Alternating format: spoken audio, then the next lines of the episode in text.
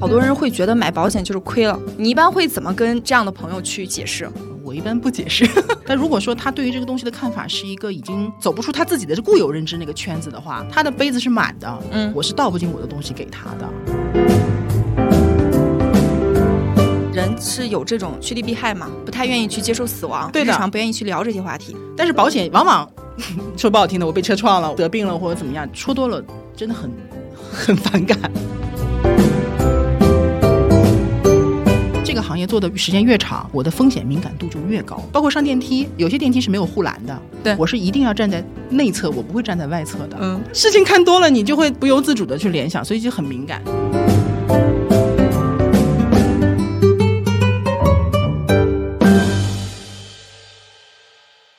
嗨，大家好，欢迎来到知行小酒馆。这是一档由有知有行出品的播客节目，我们关注投资，更关注怎样更好的生活。我是彤彤。今天呢，我们其实邀请到一位保险业的大哥啊，就是关哥说险的关哥。他自己呢是有一个关哥说险的公众号，然后自己也是保持通话的主理人。今天呢，我们特别开心能够邀请到关哥来做客， Hello，小酒馆的朋友们，大家好，我是 关哥。对，其实第一个问题就特别想问问关哥，就是明明是一个东北大妞，怎么就起了一个关哥的名字呢？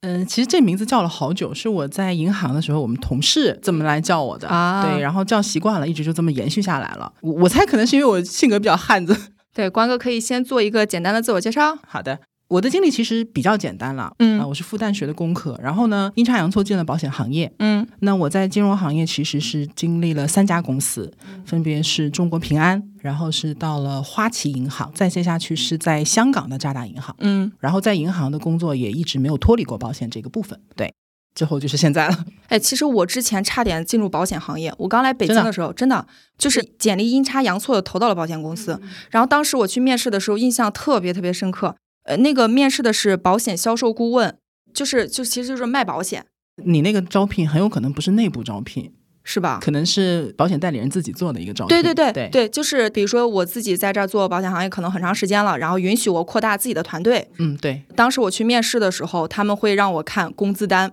就一个很 成熟的这个保险顾问，能赚多少钱是吗？一个月我看到一个最高的是一个月二十万，这是真实的吗？是的，是真实的。我们第一期的节目，我们请了一位保险经纪人老师，我的朋友嗯来做节目，他基本上现在是在两百万、三百万左右这个样哇子。塞，对，嗯，就其实保险行业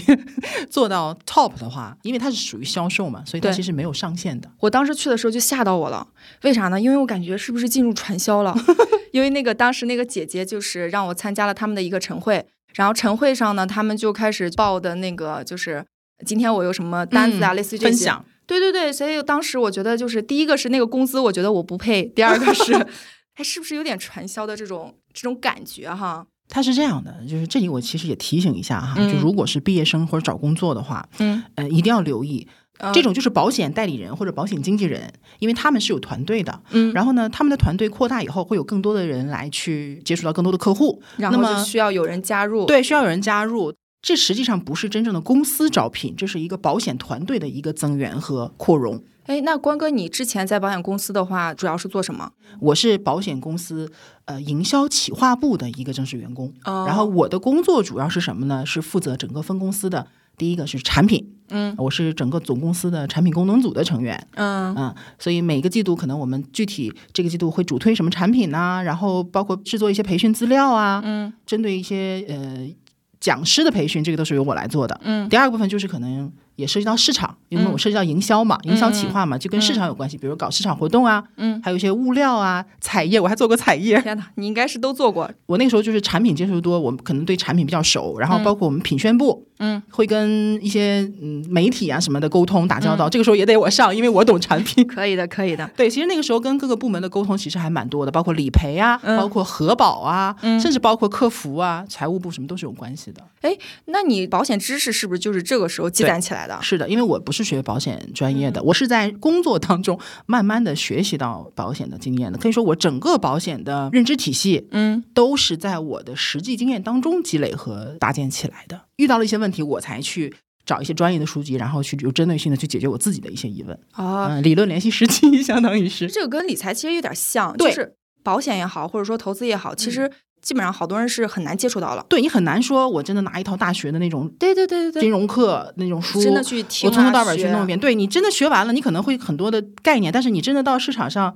又是另外一码事儿。懂与不懂，你把它拉到市场上，你让他去卖，他才能真正的理解那个过程。啊，哎，我的第一份保险好像就是当时我们公司在做的时候买了第一份保险。对我也是工作以后，你第一份买的是什么？我第一份买的是万能 险，很久以前了啊，这个嗯是当时平安的卖的最火的一个产品，叫智盈人生。嗯呃，那个产品现在其实市场上有很多声音说它不好，但实际上我是觉得很多人都没明白这到底是什么一个险种，不会用。我之所以当时买的非常的顺畅，也没有那么多纠结，就是因为这个产品它多多少少包含一部分储蓄的那个功能在里面。所以对我来说呢，我当时是六千块钱买了这份保险险，有二十万的保额。嗯同时呢，里面的这个钱实际上是还是我自己的钱，我是有一定的呃灵活性是可以用的。啊明白而且只要我搭配得当，并且以后的操作得当，未来这笔钱我也拿得回来，我还可以养老啊。哦，对，所以我没有那种，哎呀，我一年交六千块钱，我把这钱花了，我心疼，我一点那种感觉都没有。我只是觉得换了个地方存钱。但是有好多人会觉得买保险就是亏了，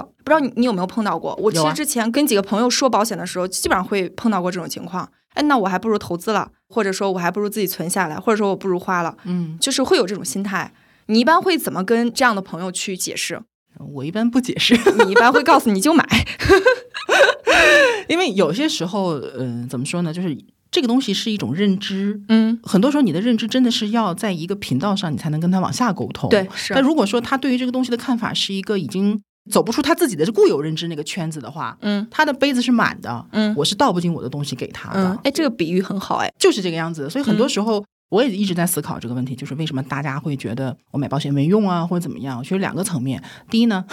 保险它不是一个场景化的产品，我买个奶茶，对我交完钱我就喝上了，对，有及对时的吧？享受的快对乐，它这个东西买完了什么也没有，嗯，而且很多人觉得说我买完好几年也没用上，对觉得也没什么用，其实没用上才最好，对不对？说明你是没事儿。是，对，第二个呢，就是保险它这个工具，它的主要作用是什么？很多人其实没有想清楚，就是嗯它不像投资，投资可能更顺应人性，说我能赚钱，很多人喜欢去追逐的一个东西。因为它是一个进攻嘛，对就是你往前走，对，保险是防守，对，但是好像人是有这种趋利避害嘛，不太愿意去接受死亡，对日的常不愿意去聊这些话题。这个是人体自我保护的一种机能。嗯就什么概念呢？人的大脑实际上就是会天生的去忽略一些不好的事情。负面的事情，对但是保险往往一讲就是什么生病啊，谁家又对，得了这个那个。说实话，说多了真的很很反感。 说不好听的，我被车撞了，我我得病了或者怎么样，大家都不爱去想这个事情。嗯我们之前也其实举过一个这挺有意思的例子啊，你比如说你邻居呃买彩票中了五百万，嗯，你可能马上就会再去你也去买一哎，张我彩是不票是试一试？对对，你哎会，这想个这个我要打断一下，这个特别像就是现在的这个市场行情，今年那个不是一下就对涨起来了吗？哎，我要不要来试一试？我看基金热搜都上了好对多天，就是全部都那样。，对坤坤嘛，对阿坤， 对对对对，就是当看到别人有好事发生的时候，你其实马上就会幻想这个实际上是在我身上发生就好了，对吗？对。但是如果是我们在新闻上经常会看到什么意外啊、车祸啊对，这个那个，对社会吗？新闻，对，你会觉得哎呀，我共情一下，好可怜或者怎么样，好悲惨，基本上就完事儿了。我不会去想说这个事儿发生我身上怎么办，大脑机制不会允许你这么做的。对是所以。当你没有这种风险会发生在我身上的概念的时候，你就 get 不到说这个工具到底是用来干什么的。大多数人什么时候开始琢磨买保险了呢？就是在你毕业以后要去考虑这个事情的时候，这个还不是那么明显，嗯最明显的就是生孩子。生孩子对，很多人就生了小孩哦了，是我要买有家保险庭责任了。对，当他有责任，他发现说他不但要负担自己，还要负担别人的时候，他就会去有这种我要做一些其他的安全措对施。还有一些呢，就是身边特别近的人，有了一些意外哎，的发生了事一些事情，意外，真的进到医院去看到那些治病的人是什么样的一个情况，嗯，或者说你自己体检了，你本来觉得自己很健康，你突然发现自己不是一个对，完全健康的人了，哎，这个让我想到了我前几年的体检，起码就没有几项异常，然后这两年的体 检四四五项异常的时候，我真的心里哦对，觉每得年我都会发现一些 新的啊问题，好难过。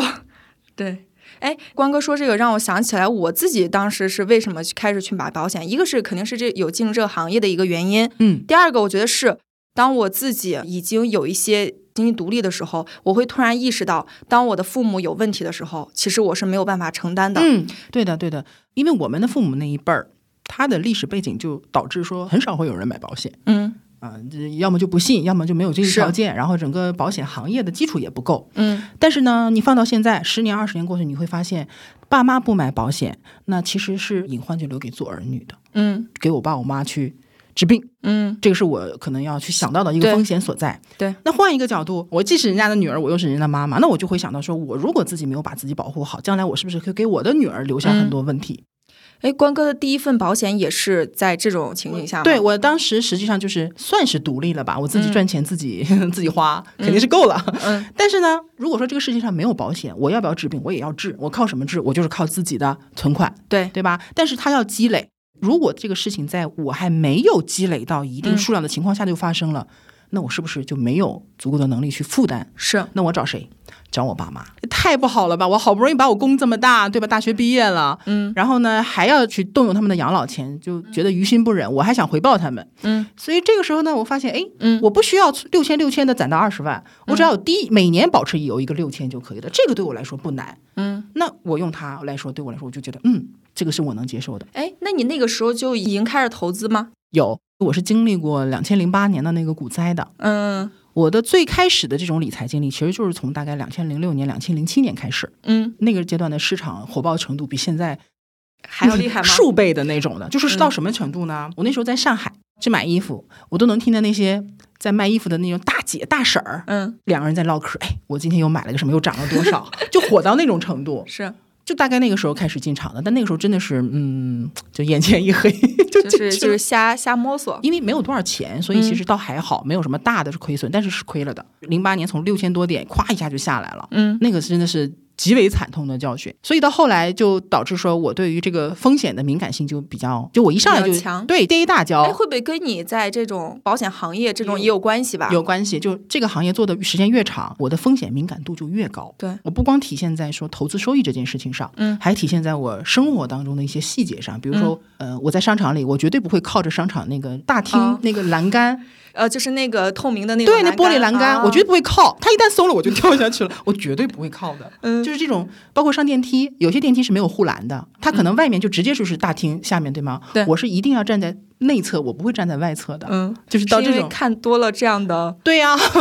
事情看多了，你就会不由自主的去联想，所以就很敏感，风嗯险敏感性很高。所以，包括说投资，呃，投资除了说我对自己的风险承受能力要有认知以外，还有涉及到一个精力的问题。对对对，是，就我是这样的，我是不相信不劳而获这件事情的。嗯就我觉得你有任何的收获，你其实都要有相应的付出。嗯这个付出可能是金钱，也可能是精力，或者是学习的时间呐、认知这样的一个东西，对，对吗？我好好学了，我获得了收益，这个是很正常的。嗯我不好好学，我纯凭运气，那不叫投资，嗯那叫赌博，那叫投对机。是，我因为我在香港，我就是做理财经理的，我的工作就是专门给我的客户去帮他管好他在这个账户里的钱，买什么样的产品啊，嗯然后未来有什么样的用途啊，帮他去筹划这件事情。嗯有些客户他真的是这样的，他买了一个产品，他第二天他就希望他看到它涨，啊是就会，特别急。嗯你知道现在也有很多不听你讲什么道理或者原则，他就想让你给哪他个推涨荐，哪对个哪涨个得好对哪个基金，对，比如说保险就是你告诉我，对你现在告诉我我买哪每个保险基金就是你给我一个基金对代码， 但实际上，我需要的是什么？你得告诉我你年龄、性别、家庭背景、预算，所有的信息我都要了解到对，包括你的健康状况，我才能给到你相应的一些不那么完整的推荐。对，因为保险和投资其实是一样的嘛对，它其实都是比较个性化的一些对，就没有办法说我直接给到你一个什么，你如果不理解，其实你也没办法拿得住。所以我就觉得说，我如果想在股市当中，或者说投资市场上赚钱，嗯我是要投入精力的。嗯，，对，整体其实还不错。 可以的。你的秘诀是什么？我的秘诀啊，嗯就是长期拿住。所以你就是一个账户放到那里，然后多年以后涨了很多的那种吗？呃，其实是啊， 就是这样的呀。嗯嗯、我和我老公，我们两个人的投资理念比较一致，相当一部分都是定投。嗯大概六到七年为一个周期。我不管你中间怎么跌宕，啊反正我基本上知道六到七年肯定是会有机会的，就嗯绝对的懒人投资法，微不择时，但是一定会有机会上来的。那那个时候基本上就可以翻倍，嗯所以我们算下来。大概五到六年，你的投资收益率整体来讲就可以达到百分之百。那你嗯平均算下来，一年其实百分之十几都是有的。对，但是我觉得可以了吧？巴菲特才多少？ 可以的。中国其实 A 股的话，基本收益就是这样，差不多百分之八到百分之十二。对长期来说啊，不是说每一年都这样。对，我觉得很多人对于投资收益率的期待的这个预期管理是有问题的。嗯，哎，你自己在这个银行嘛，也在保险，嗯，那你在这个过程中有没有碰到一些其实还挺有意思的故事啊，或者说案例啊，可以分享一下？有一个客户是我印象比较深的，就是这个嗯人是我在、呃我的职业生涯当中遇到的一个，我觉得把这种风险和呃收益理得比较清楚的一个人。嗯他自己是做期货的，是从十万块钱的本金做到两千万，嗯而且这个大概是在将近十年前之前的两千万。哦，啊、而且他不大，比我还小。嗯那十年前我也不大， 他比我还 小。然后他们的这个财富积累速度，期货很快嘛，几年内他就赚到了很多钱。嗯，但是他们家思想上还没有 get 到我是一个有钱人的这个概念，就是来钱太太快快了。对，以至于自己还不知道该怎么管这笔钱。嗯，他是这样的，因为他特别爱女儿，他每年会给女儿做两件事情。嗯第一个呢，他会给女儿存应该是五十万的现金；嗯，另外一个呢，他每年给女儿买五百克的黄金。哇，就是专门给女儿以后用。哎，对，就是给他攒钱。实际上，嗯、这攒哪儿，黄金放哪儿我也不知道，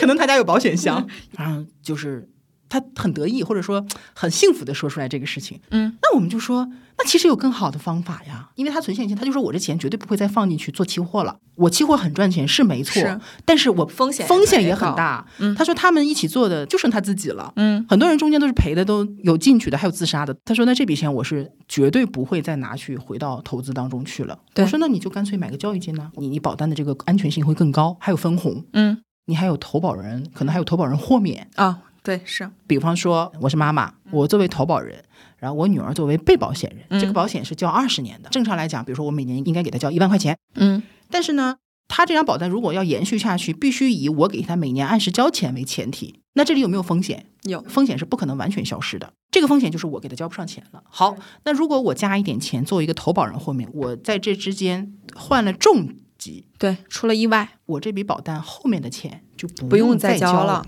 就是等于保险公司替我把这个钱交了，就是避免你投对保人每后边交不上。对他就是把这个风险给他去掉了，你只要嗯多加一点点的成本就可以了。嗯然后我说，你看你这个方式是不是还很好？嗯就我把保单的一些功能性、法律属性又给他讲了一下。对他很聪明，你想他肯定很聪明，所以他很快就下决定，一年交五十万的保费，嗯这里面有他女儿的教育金，同时他还有自己的那个寿险，嗯就他如果一旦没了，咔一大笔钱留给他老婆和女儿。嗯就说白了，就是他是一个很有家庭责任感的人。我不赚钱，但是呢，我可以避免因为我个人的风险给家庭带来的一个毁灭性的打击。嗯而且呢，他还到香港嗯开了账户，买了香港的保单。就是他很聪明，他会举一反三，他还知道说分散货币的风险。他既做了大陆的人民币保单，他也做了香港的呃美金保单。因为投资上只要你大方向正确，时间又长，其实是可以拿到一个很不错的，是不是？是？我就可以不用考虑这种教育险。嗯，如果说真的能够完全替代的话，也没有必要有这两个东西单独的是存它在可了。能有不同的对，一定会有不同的地方。或者我打个比方，可以。就是一个人的整体财富配置，嗯呃，就像一个足球队，嗯呃，它有不同的位置，比如说有前锋、有中场、有后卫、有守门员。那其实投资也好，什么基金也好，你具体到不管某一个产品也好，它其实都是其中的一个角色。就它有它的位置。对你，比如说像什么股票，嗯，或者是期货这种很激进的，对吧？它就是一个非常进攻型的前锋。对，但是你像一些比如说稳健的债券型基金啊，固收啊，哎，固收，或者说像保险，嗯，就是后卫或者是守门员这样的角色。角色。对，嗯，所以你对他们的期待肯定是不一样的。对啊，你你不能指望守门员跑到 跑到前面去给你进球。对，但是你也不能没有守门员。真的，如果你一个球队你再厉害，嗯如果门是空的，你前锋是不敢往前冲的。对但如果你的守门员特别牛，百分之百扑出来，你根本就不用 care，你就往前冲就好了，你就压着对方半场打。所以他们之间并不是矛盾的观念，只不过呢，都有这十一个人在上面，但是每一个队的风格也不一样。就这个阵型本身，它代表了一个进攻型或者是防守型的，对，因为是。有我些觉得人这个比喻就就很好。特别合适。对，就是你每个人，呃，我觉得底层的逻辑是一样的，然后只是说在这往上面，根据人的性格个和这性个球队的特点，你可能有些人是往前冲的类型对，有些人是我哎先压住，保证我后边的这个先不败，是的，对吧是的，嗯所以就这个东西呢，就是它是一个很动态的、嗯很个性化的东西，它真的嗯不是一个一元论能够给你几句话解释明白的。，是我们刚刚去聊的，其实是保险和理财的一些关系嘛，嗯一个更像进攻，一个对更像防守，对，可能本质上他们共同组成了一个某种意义上人生的这种财富的资产配置。我感觉保险中间可能也会有这样的细分，呃，比如说你像在投资中间，固收加可能有固收加的位置，嗯，你股票有股票的位置，你基金有基金的位置。那在保险过程中，是不是也会有一些很很多细的一个细分？很多这个地方是大家我觉得很多人其实就接触不到。大多数人都是了解的，都是比较浅层的一些概念，对对对但实际上是很好玩的。来我也是讲一讲讲一讲 我也是，我现在都有，点兴奋了。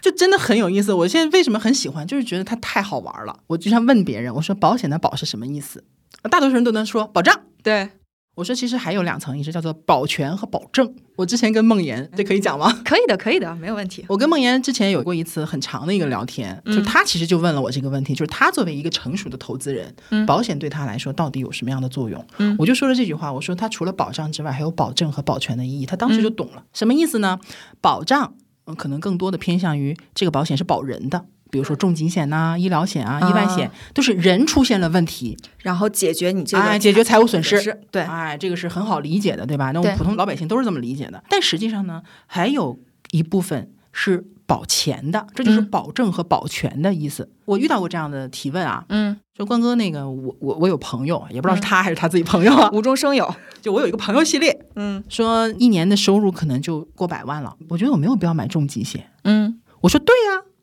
确实是没有必要，因为什么？因为他已经过了那个阶段，他自己风险承受能力已经足够做这件事情了，嗯所以他更多的是什么呢？是你对于你现在有的这笔钱，你的嗯控制能力和管理能力是在哪里的？你会发现，很多有钱人都会经历从一个很有钱的状态啪叽掉到一个没有对钱的状态，甚至债台高筑。是，你管理财富的能力没跟得上你财富增长的能力。中国改革开放以后，全是这种现对，象。就是不不好听的话叫暴发户。对，然后他一下有了这样的东西，不但知道他怎么用。自己瞎对胡弄他一没有弄财富管理的这种概对，念，最后又变，成了一个普通人，对然后再开始而且越是有过钱的人，他掉下来摔的是越狠的。之前有个笑话，你从二楼掉下来是啪，然后啊， 但如果从你高从层呢十层楼掉下来，你就是啊啪， 然后就没动静了。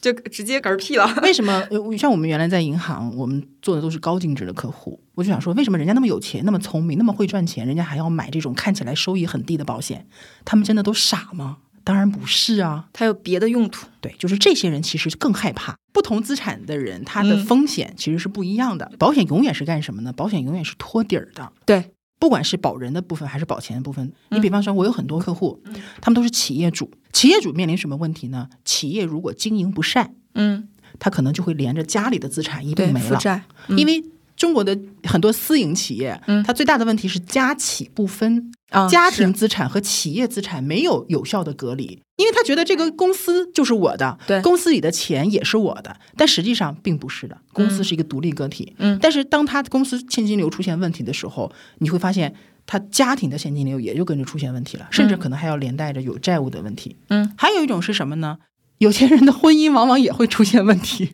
嗯，那这种情况下就涉及到婚姻资产分割了。那这个东西就不是说我投资收益是百分之三，还是百分之五，还是百分之十的区别了，我可能一半儿都没了。对啊，我辛辛苦苦打下的江山，可能被我的配偶分走了，甚至被我孩子的配偶都嗯分走了。呃对，哎，这个其实我想问一下，就是比如说我问一些非常现实，现实的一些好问的题，比如说，比如说你要结婚了， 比如说我要结婚了，我爸妈要给我一笔钱，嗯，恭喜啊，但是又担心我可能之后有嗯离婚，对哎，这个是不是也是可以运用这样的保险去解决一些问题？我我跟你讲，这个很常见，是吗嗯特别常见。首先啊，它并不是所有东西都能用保险来解决的，就保险一定有它的适用范围。对对对，啊，比如房产你也搞不定，房产有房产的方法，但是现金的方法呢，保险可以做一部分。我给你讲一下具体怎么来操作啊，这个就有意思了。比如说，嗯、我的客户，他儿子现在可能在十九二十岁左右，嗯啊，可能过些年就要结婚了。他给他的儿子买了一千万的保险，嗯怎么买呢？他买的是一个年金险。如果大家知道的话，年金险就是我先存钱，然后这个钱呢是在固定的时间段每年给到被保险人一笔钱，这个钱啊可能是二十万，可能是三十万、嗯啊，他会有一个规定。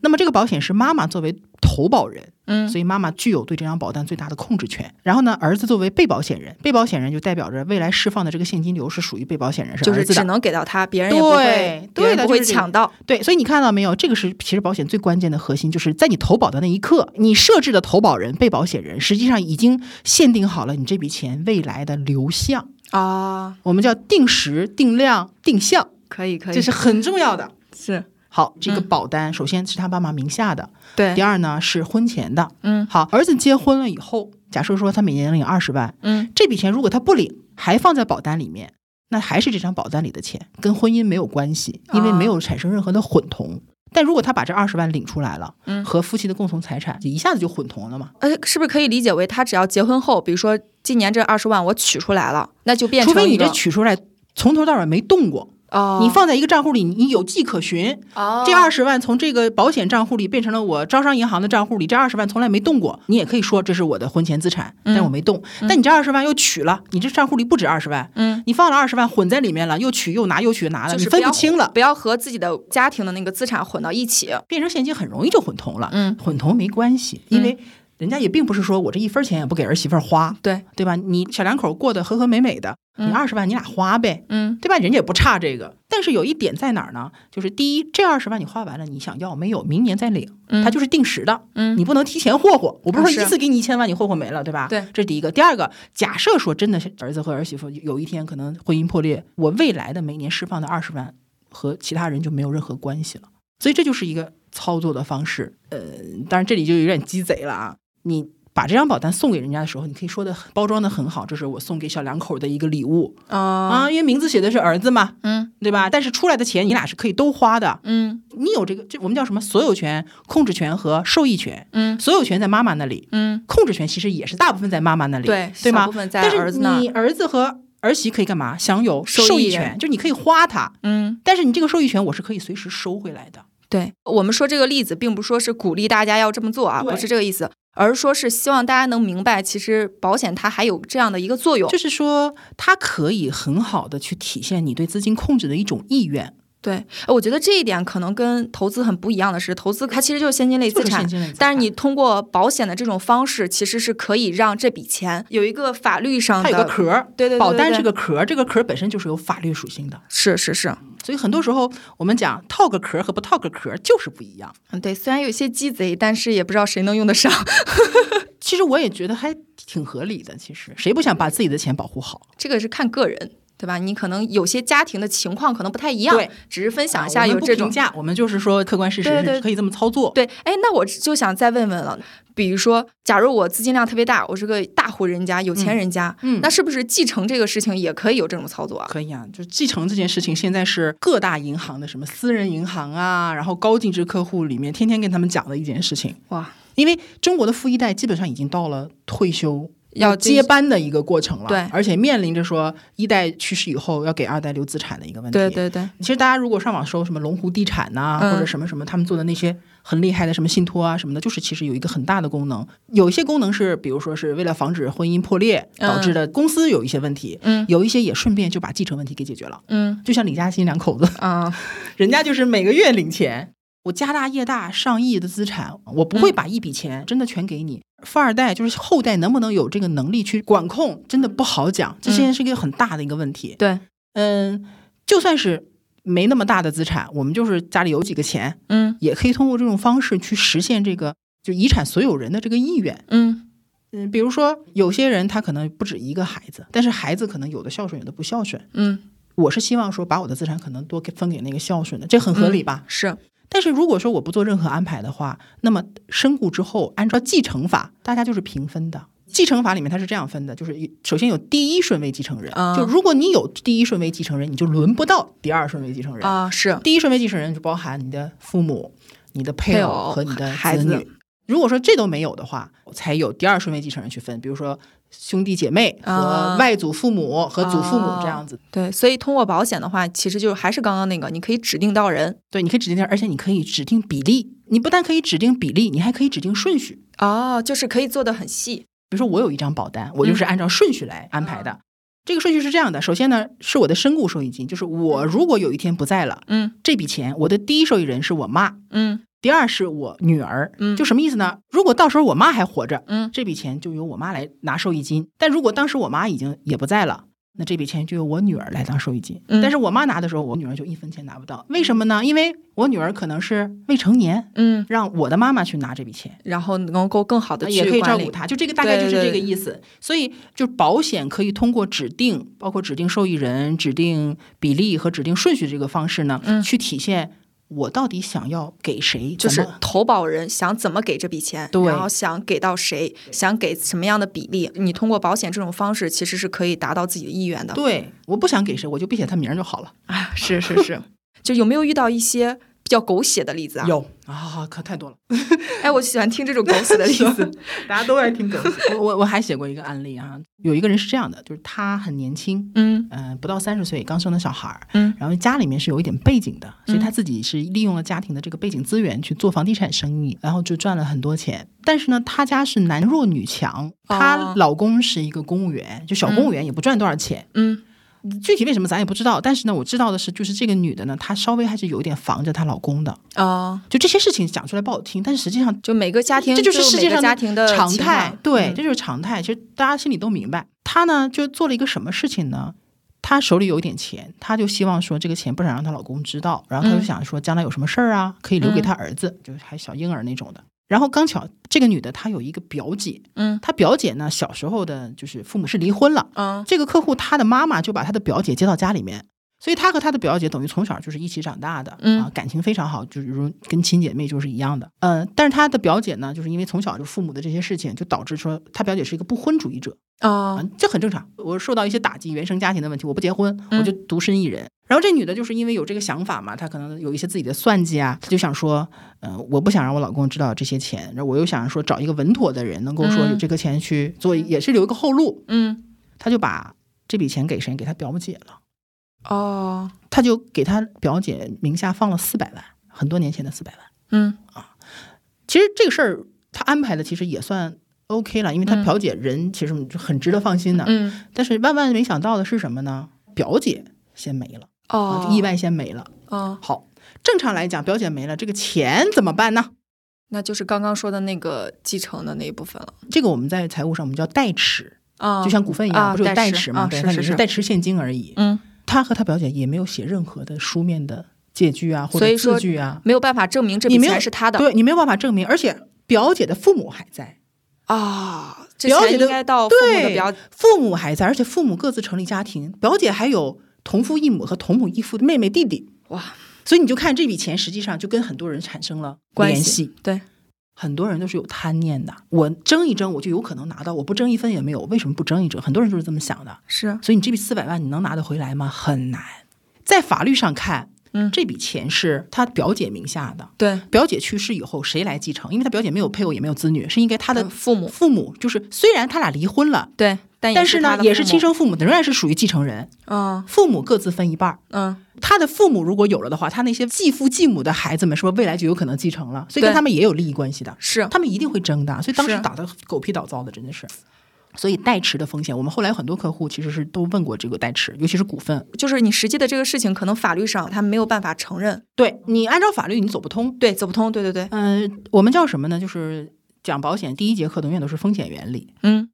就风险是不可能被完全消是除的，是是，它是只能被转移或者是降低。对这种情况，我们讲说什么呢？她本来想抵御的是她的钱被她老公霍霍了的风险，对她想隔离她老公这个不确定因素，所以她把钱给她的姐姐了。对，那么那个风险虽然没有了，但是又产生了新的风险，就是说等于所有权让出去了，嗯对这个所有权让出去了，继承权也一并其实让出去了。是，就是当你去规避一个风险的时候，你会发现，如果你的方法不得当，你把原来的风险规避掉了，你又会产生新的风险。哎，这让我想到，其实电视剧里经常出现的私生子的这种情况，这种也会吗？也有。 你说什么我们都有。在一线的人就是不一 样， 哎呀，就我们待在太久了，见的就多是了，其实是这样的，就是嗯、呃这种事情其实不管有没有钱的人家都有。这跟有没有是嗯钱其实没有关系，穷山僻壤也会有很多这些乱七八糟的事情对。其实你平常也会聊什么谁家的八卦啊什么的，只不过我们真的是面对着这些人了。对，私生子这个有一个特别经典的案例，这个不是我遇到的哈、啊嗯这个是我们之前保险公司的一个经典案例啊。嗯很多年以前了，是有一个富豪，嗯这富豪呢可能五十上下的这个年龄，说大不大，说小不小。他自己的儿子就已经可能大学毕业工作了，嗯但他在外面有一个情人，这个情人呢给他生了一个小儿子，这小儿子很小。嗯然后这个富豪他就会担心说，那我可能未来会离开这个世界，嗯，我怎么样能够保证我这个小儿子也能拿到我一部分的遗产？就总要留钱嘛，对不对？这是人嘛，是，儿子嘛，对吧？ 对，他要直接从比如说家里面转账啊，或者直接给动用一笔比较大的钱的话，那家里面人也会知道的，他就不能这么做。是后来呢是怎么操作的呢？他就在保险公司呢买了一千万的寿险，当年一千万是很大的，嗯现在都可能做到三千、五千甚至上亿了啊。这一千万的终身寿呢，他自己是投保人，自己是被保险人，自己保自己没问题。嗯身故受益人写的他的这个小儿子啊啊，这里有一个前提一定要讲清楚哈，非婚生子和婚生子在法律的范围内，他是有具有同样的权利的。也就是说，呃，如果按照正常的这种法律去走，你只要是跟我有血缘关系，是我的这个孩子，其实他都是有都继有承继权承权，而且同样的继承权，没有谁比谁啊怎么没有样没有就是你平分。对平分，但是这个是法律规定，你操作上怎么操作呢？嗯，不但不好操作，可能打了一锅粥。是这主要也牵扯到道德问题嗯。，对呀、他自己的太太嗯，和自己的那个成年的儿子，怎么可能会让这个事情轻易发生？这个从各个角度来说，其实都很难实现的。对，本质上来说是渣男的问题。 但孩子是无辜的，对吗？对对好，对，这样的话，当他百年后的那一天，嗯他的小儿子就可以去保险公司去申请他的身故受益金。当然，他其实也做了一个什么安排呢？这一千万不会一次性给他儿这个小儿子的，也是担心他可能管理不了。对，或者一次性霍霍了这种的嗯，每年百分之三。儿子到了某个年龄，比如三十还是三十五的，一次性再把剩下的再给他。但是呢，这里就有一个新的问题产生了。他的儿子如果说想拿这笔身故受益金，其实要提啊供材料的，就理赔嘛，你都要申请给材料的，啊是是比如说什么身份证啊、户口本对啊，还是什么材料。那么这种身故受益金，你是要提供被保险人的死亡证明的。哦，但是他作为他的私生子，他拿不到的，嗯啊，怎么办呢？ 他又想了一个办法，他又在这个保险公司做了一个一百万的小一点的寿险的啊，单子，同嗯一个保险公司。对，同一定是同一个保险公司。这一百万的单子的身故受益人写的他的大儿子，哦，这样大儿子提交的时候就，对，大儿子去申请领这个身故受益金的时候，就可以提交他的身故证明。嗯那这个身故证明在你的系统里面，你就不需要在小儿子再去额外提交了。就我们不去评判这个事情对的对对道德伦理方面的问题，这不是我们能够评判的，我们就是讲这个客观事实。而且保险也不是说鼓励你做这些事情，对，但是它确实能够在合法的范围内去体现你的意愿，因为这个啊合法。嗯，明白。这个是合法的，它不会让帮你做不合法的事情。我们确实也遇见一些客户问我们有没有什么办法能够这样能够那样，我们是明确拒绝的，因为嗯你不合法。对，粗浅的理解，保险其实保人其实就是你可以防止疾病、防止意外、嗯防止重疾这些。那其实你再高一点的话，其实是像刚刚你举的婚姻的这个例子和这个继承的例子，对，它不仅保人，还能够去保钱，对，对吧就？是这样的。包括说什么呢？包括说现在你也不用那么有钱，比如说很多人现在会买一些年金呐、还有现嗯在市面上比较火的什么增额终身寿啊这种的，为什么要买它？嗯嗯，很多人就觉得说，那我投资收益率可能一年我百分之五、百分之六、百分之七，嗯有的特别猛，百分之二十。嗯 为什么要买？就是因为这些产品它的现金流它是有一定的纪律性的。就是你要用的时候可能没有办法取出来，对，为什么很多人投资有问题？你学了那么多，你还是会亏，就是你控制不人了性自己的那个手。对该去加仓的时候你不敢，割肉的时候你又不舍得割，嗯对吧？所以自律是做不到理性的，人没有办法做到纯理性。嗯但保险这个东西叫做他律，嗯他用保单呢，他去限制了你这笔钱的一个运用，就他呢把你能够操作这张保单的一些灵活性限制在一个范围内。嗯那么，因为你买这张保单，你一定是有一个长期的目标在那儿，比如说给嗯孩子攒教育金呐、给我自己攒养老金呐、嗯等等等等的。但是谁也没有办法确保你在这个过程当中会不会哪天变卦了啊？就很多人有点钱他就想着怎么花，但这个东西就是你想花，对不起，为什么退保会有损失？很多时候大家就诟病保险，嗯我买的时候怎么怎么怎么样，但是我中间如果不想要了，我只能退出一部分有亏损，这就叫纪律性。嗯你如果随随便便就能退出来，然后也没有任何的损失的话，这个长期目标怎么保证你能够实现？是我感觉，其实中间消费险也好，或者说年金险、教育金这些，其实都有各自的一个用途。对，你看你有什么样的需求，你对应用到这儿就可以了。现在的问题主要是，我可以这么说吧，就就像这些对于产品的理解和怎么应用，嗯嗯、整体的销售队伍嗯就是还有很大的空间是可以去提高的。但是在销售过程当中，可能就会有很多人用一个非常粗浅甚至是误导的形式去跟嗯买的人去沟通。嗯，所以呢，保险真正的一些功能和他讲的这个到底能做什么，它中间其实会有一个误差，就夸大了它的理财作用，或者是没有提示到相应它的这种风险。嗯所以很多人不是说不接受，而是说没有接触到更全的信息。是但是反过来讲呢，也确实是大众对于长期的这个难以接受。嗯，你确实讲收 益，他就愿意听；你讲长期安全，投资也很难的，嗯对，都它是是一样的很道理。投资也是很逆人性的事情。人们就是比较愿意听到自己想听的那个部分。我记得我之前有一期节目有一个评论就是，你把保险讲得太清楚、太明白了，别人反而不买了。比如我告诉你这个产品收益率就是不高嗯啊，整体 IRR 可能就三点四、三点五，嗯你就不买了呀，因为这跟你的预期是不一样的。嗯但是如果换一个比较。嗯，不那么有职业道德的人，他可能会给你包装成什么呢？说，哎呀，这个东西你换算成什么单利啊，或者有什么方式的，它是理财的，平均每年单利百分之十三，嗯你听着特别是不是特别的嗯，销售的一个话术。对，特别好？他就是捡你爱听的说，嗯然后呢，你可能就买了。其实你刚刚说的就说到了一个问题，就是比如说我我对保险没有那么理解，那我怎么知道推荐的这个产品是不是在坑我呢？好，这个问题我经常会被问到。之所以你可能判断不了一个事情，一个对你最有利的一个选择，嗯就是因为你对信息的认知是不足的，是不够的，或者说是模糊的。对你没有信息，你真的是没有办法判断的，嗯你只能靠蒙。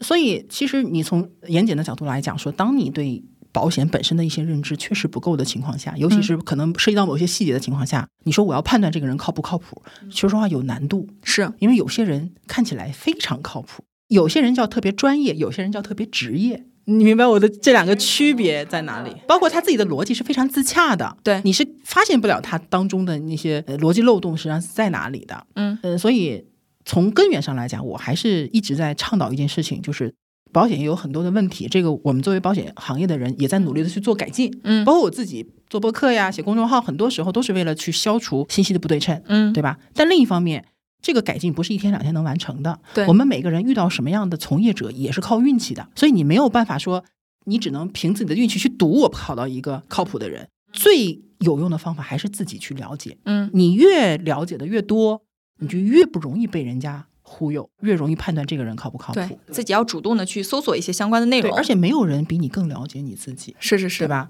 嗯、当然这一点也不是说一蹴而就的，所以我们其实还是有一些原则，嗯就是说如何去判断说这个从业人员他靠谱不靠谱。这个其实我在我自己的博客里面其实也嗯聊过，我觉得可以再跟大家再说一下。第一个，我们讲保险也好，讲投资也好，嗯很多原则都是一样的，叫做就是个性化的需求。是对，你一定要是了解自己的情况，然后再去找相应的工具去解决这些问题。但每个人的情况是不一样的，所以一个好的、一个专业的保险从业人员，一定是先了解你的具体情况之后，才会很谨慎的给你产品或者是方式的一些操作建议。嗯比如说，我和我的客户去沟通，我和你约一个小时聊天，我前五十分钟都是跟你在聊什么家长里短呐、公司啊、孩子啊什么这些东西的。只要我把你的背景信息搞清楚了，产品的配置是非常简单的事情，嗯因为同质化很严重。嗯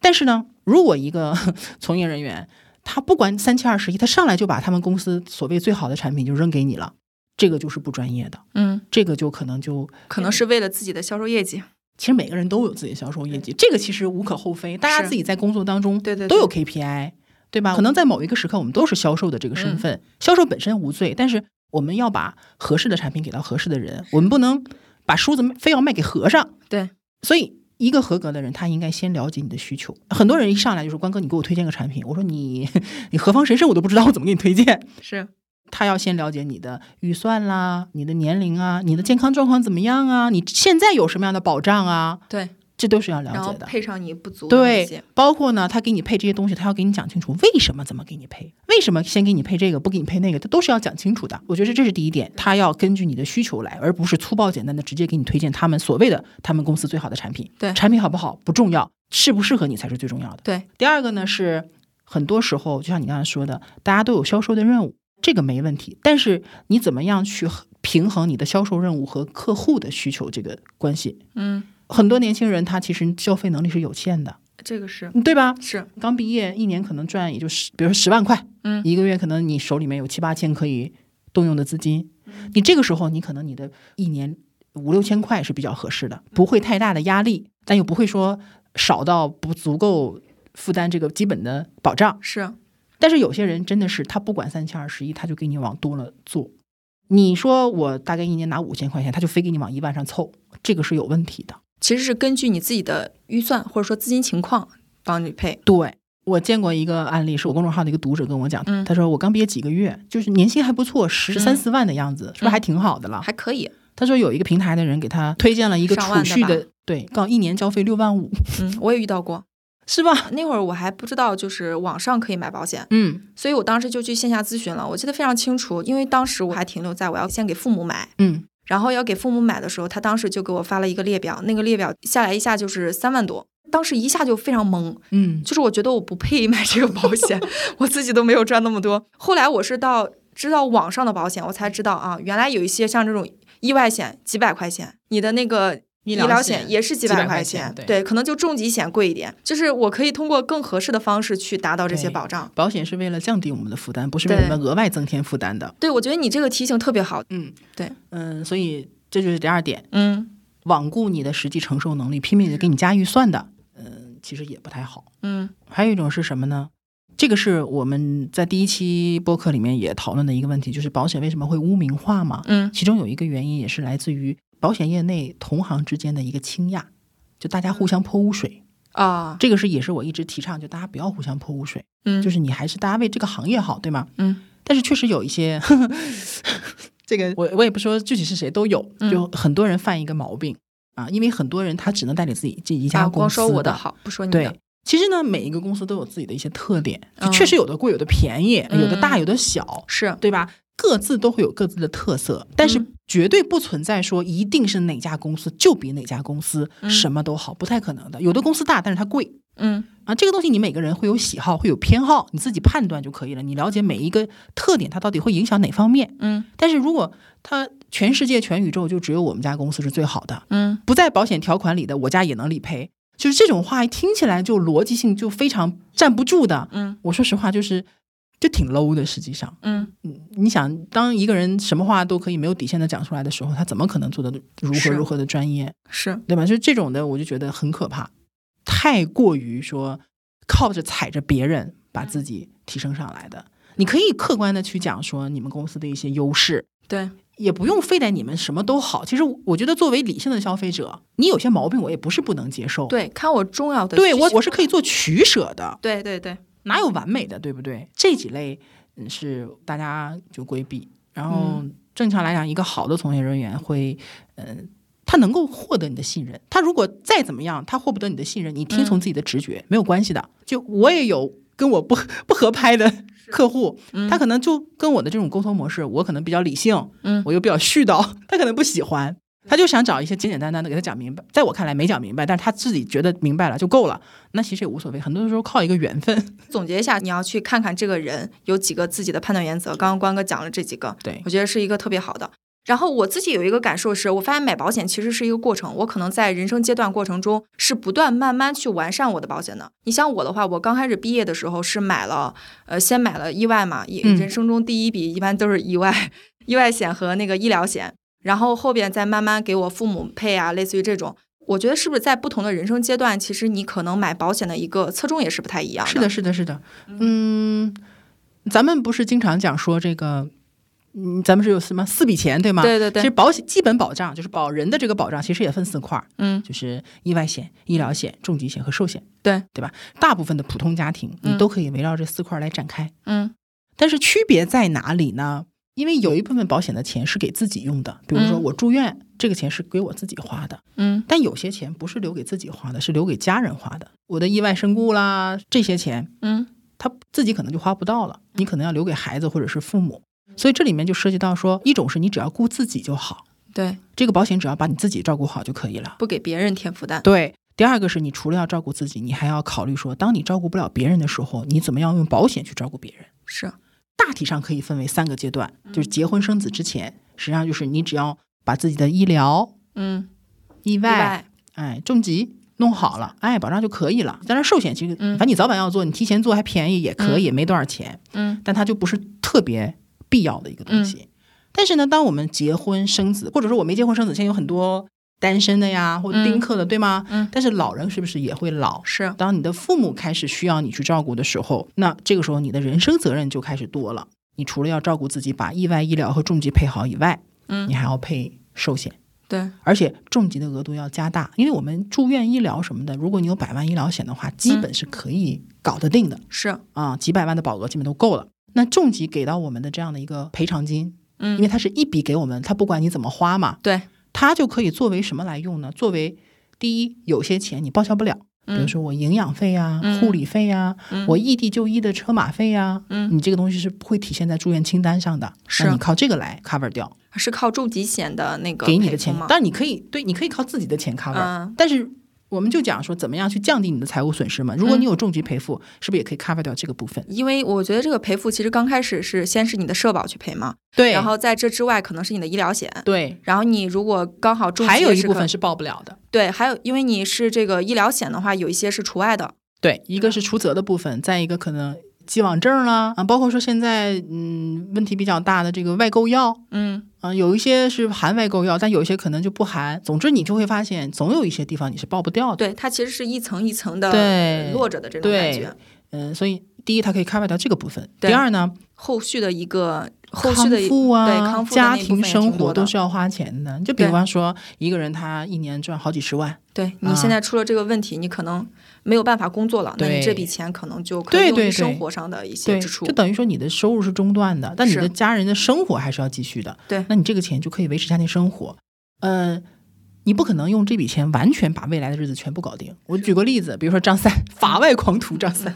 法外狂对，罗翔老师是我偶像，法外狂徒张三一年挣三十万。嗯他如果说将来再工作二十年，我们就不考虑他涨工资这个事儿，他是不是还嗯能赚六百万？嗯但你说我他这二十年赚不了钱了，嗯他一个重疾就躺下了，你能用重疾险给他准备六百万的现金吗？也不能，嗯因为一般家庭是承担不了六百万重疾的保费的。所以这个钱一般来说都是考虑什么呢？你至少能撑两三年或者三五年的家庭基本生活，嗯，这样的话是有一个过渡期。对你不会说突然一间，就是整个的经济收入突然对，掉了一个，你从十楼掉到一楼，你肯定很痛，对或者摔死了，对吗？对。但是我给你等于说，我再给你把五楼或六楼给你架个网儿，对你掉下来的时候，中间接住你，你就不会掉得很惨，然后是你再慢慢过渡到下一个人生阶段。所以就是当人生开始有责任的时候，你的这种额度、保额、寿险和重疾的保额，你就开始往上加了。那么再到后面的阶段，比如说退休了。嗯孩子也大了，然后父母可能都已经不在了，嗯这个时候你又进入到了一个其实你没有什么负担的部分了。对这个时候你只要管好自己的医疗和自己的养老，其实就已经很好了。对，照顾好自己，这就是为什么有些时候你会发现，我们做寿险可能不需要做终身寿，嗯因为终身寿很贵。 对那我做定期寿，我做到六十岁或者七十岁就够了，因为我其实不需要留钱。现在很多人都是这样，我才不给我孩子留钱。妈妈过得已经很辛苦了，嗯，对， 嗯就不用留钱的话就是这样子的。所以其实这就是不同阶段，它的变化是随着什么呢？第一，你有没有能力做更多？对你的收入变多了，你的生活水平上去了，嗯那么你需要的这个安全垫的高度就越厚，对对吧？第二个呢，就是你的责任。我没有孩子，你的轻松度会到很多。是，但是我有两个孩子，那差太多了，好吗？你的对你的这个定期寿，你可能就要差出几百万的额度了才行。是，所以其实还是你整个在什么样的人生阶段，有不同的重点的配置的一个方向。对，刚刚也提到有两个其实特殊的群体嘛，一个是孩子，一个是老人。嗯，现在我觉得大家保险意识还是很强的，就是当孩子生下来的时候，很多家长其实会考虑要买保险。对，那你会给他们一些什么样的建议？就是给刚出生的小孩买保险。嗯，第一，赶紧买。嗯，就小孩子出出生满月就赶紧买，嗯嗯，不要拖，因为嗯什么呢？呃，正常小孩子健康呢，你赶紧买有个好处，它便宜嘛，嗯反正你早晚也要买，你干嘛嗯不便宜？你买早点早买早安心嘛，把嗯等待期什么都度过去。还有一种情况是我见过很多的，就是小孩子在刚出生的时候没有发现任何问题，但是他啊随着他慢慢长一点，很多问题就暴露出来了，比嗯如说听力的问题、嗯动作神经的问题。嗯，这个时候你发现了问题，你再去买保险就很难了。是就趁着什么呢？趁着他刚出生就满月以后还没有发现任何问题，嗯在这个标准体的窗口期，赶紧把嗯他的保险买掉。买掉之后，你再发现问题就没有关系了，嗯除非它是一些先天性的免责，但是再发现一些问题，可能就哎，那那对于小孩来说，是不是也是买这种重疾啊？对重疾、医疗、意外就是仨。啊、就是还是人生基本保障哎保就人是基的本这上几个部分。对，嗯、其实大家就应该了解一下重疾、医疗和意外各自的保障范围是什么，为什么要三个都买？嗯因为他们都有彼此不重合的部分。对，抵御的是不同类对型的你风缺哎险。哪个，你都会发现有比较大的缺口在。是而且百万医疗和意外都很便宜，一共是，几百上千也就撑死了，对吧？嗯而且小孩子特别便宜，现在嗯、小孩子的保险，你买个五十万的多次重疾，就是可以不分组赔两次的那种顶配，嗯，可能也就两三千块钱买五十万，哦再加上一千块钱或者八百块钱的百万医疗，再加上一百来块钱的意外，嗯有个三四千块钱一年。嗯做的可以非常好，而且是终身的。就算咱们家条件特别不好，嗯你买一个三十年定期的这种嗯重疾险，做到五十万也就几百块钱。所以小孩子不存在什么呢？说买不起，对，其实你如果自己有孩子，自己先保护好自己的以后，或者说你只要预算够，其实都就可你以匹出一部分给孩子对就对够了。再没有办法，你重疾险不买，你买个百万医疗其实也 OK 是的，对而吗？且其实真的很便宜。对，真的很便宜。嗯 然后是这是小孩子嘛，所以就是小孩们，第一就是一定要早买嗯，啊，第二呢就是买这几个对，就是医疗、意外外和和重重疾疾。，对对。然后老人对老人其实有一个问题，很多老人就是比如说，可能是子女有这样的意识以后才给老人买，但子女有这个意识的时候，可能晚了，对可能会晚，比如说老人已经这也是我的60痛，哎六十多岁了，或者说是老人其实已经出现过一些健康问题，健康问题，这时候买就很难买，有一些是买不了的，确确实是这么回事儿。嗯就包括我爸我妈其实啊也是这个情况。是吗？就当我开始意识到保险有用的时候呢，我爸我妈第一年龄大了，嗯第二他俩的健康状况也很难买了，说实话是。嗯，现在的产品体系比我爸我妈十几年前那个状态，其实还是要更有选择了。嗯就是产品类型对会更多产品的包括核保的条件什么的，其实有很多选择嗯了。嗯、其实老人和孩子一样，也是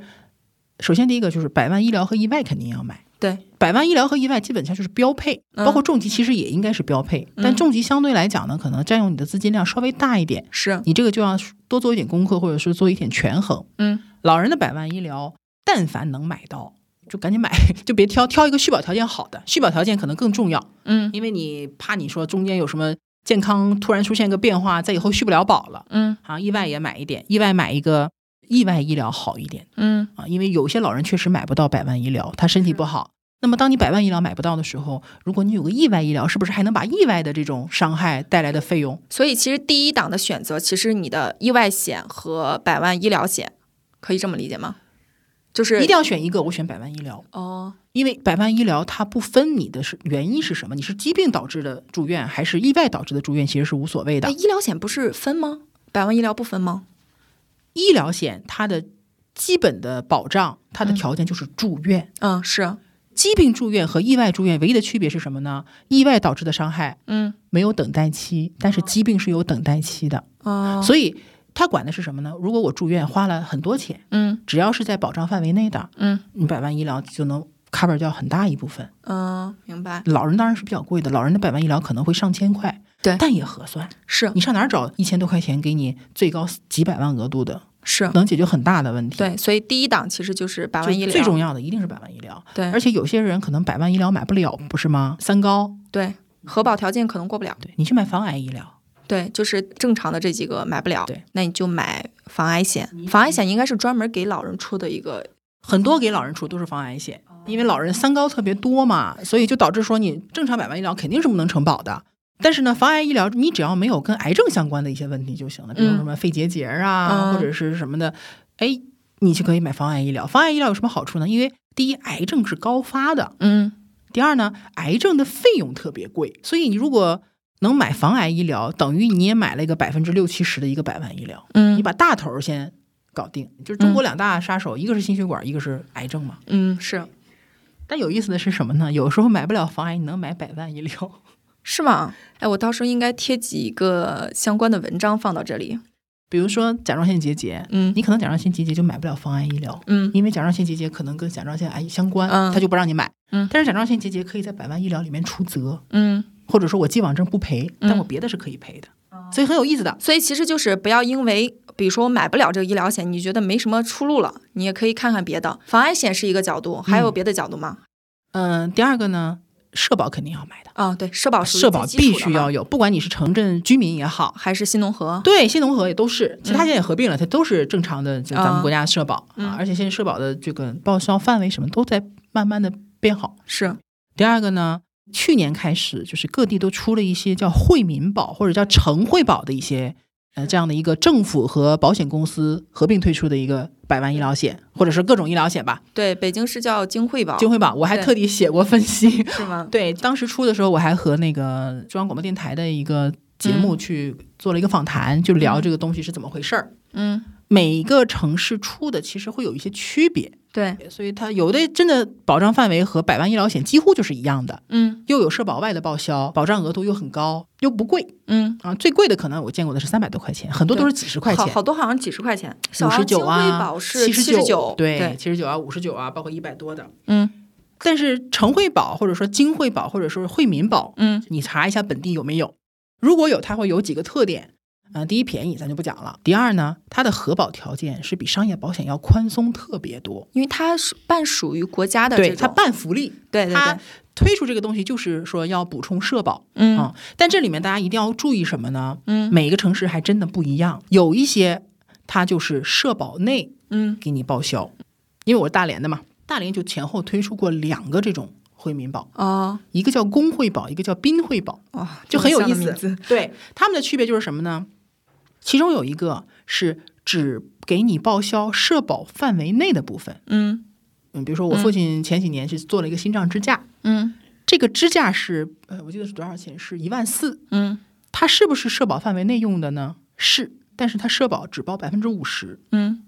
也就是说社保给我报了七千，嗯剩下七千是我自己交钱，嗯这个叫自付。哦，北京其实也是这样的，对，叫自付。那么有一些它只给你报自付的部分，嗯，但如果是自费，就是它这个药不在社保范围内，对自费它是不管的。其实是我理解一下这个事情，其实是第一个是各个城市它的一个规则其实是不是太不一样，的，还是要具体看。对我们原来也写过几篇那样类似的文章，其实有几个方式。第一个是你可以在网上以城市名加上惠惠民民保保，然后去搜索，对，嗯然后搜索可以看看自己所在的城市有没有一。定有新闻的。对对对对，然后第二个其实是微保那个公众号底下也可以去查，嗯，对微吧保推出了很多款，对对对，但它好像对嗯不是很全，不过不大家全可以不全看一看。就是找一下有，咱们就注意一下，看什么时候开始对对能对买就买就好了。但是我嗯就是跟你聊过以后，我其实去查了一下，发现有些它好像是有时间限制。对，它是有开通的时间限制的。对对对它就比如说就三个月的这个投保期，明年再来。哦，那就是明年同一时间吗？还是说你也需所以再你要关注？关注这个事情，哦，对，很这多都会开公众号，对对对，比如呃说嗯比如说北京叫惠民保，你搜索北京惠民保，可能就有就是这个就会查出来金惠保。金惠保。对，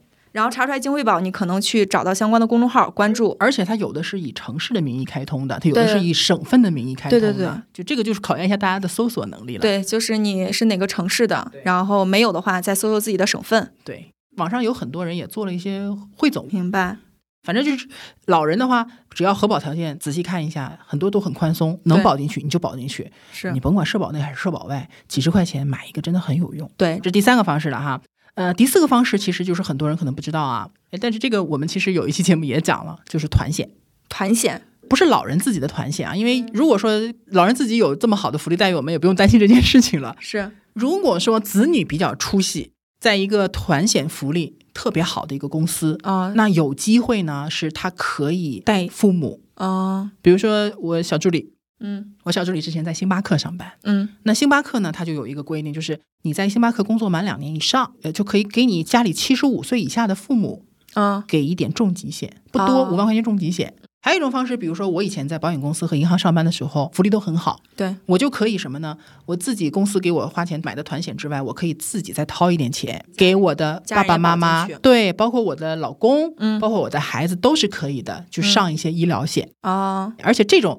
团险往往不需要核保，是不需要核保。这个其实就是大家可以去了解一下自己公司是不是有这样的福利。对，尤其是什么外企大啊、大厂，对， 金融啊、银行啊这种也往往比较多。这种呢，就是不要错过这样的机对会，。如果有的话，其实可以给自己多一个这种保障。对，嗯，这是第第几种？第四四种个了吧好第五种和第六种都类似。第五种是互助，互助，比如社说会相互助吗？相互保。啊，相互保。嗯，咱先不讲它，大家对它诟病什么的，嗯它无论如何，它也是一种方式，只不过对可能确定性和额度都没那么大。对，大家开始觉得它现在可能也没那么合算了，啊嗯，但这个就是你自己取舍，你有这个就比没有强。对，互助是一种，另外还是众筹，哦或者说慈善捐助。嗯，就比如说某某筹、某某筹这种的，甚至上我有时候也会上支付榜捐点钱什么那种的，嗯很多都会有这种项目嘛。嗯就这种没有什么确定性，嗯，全看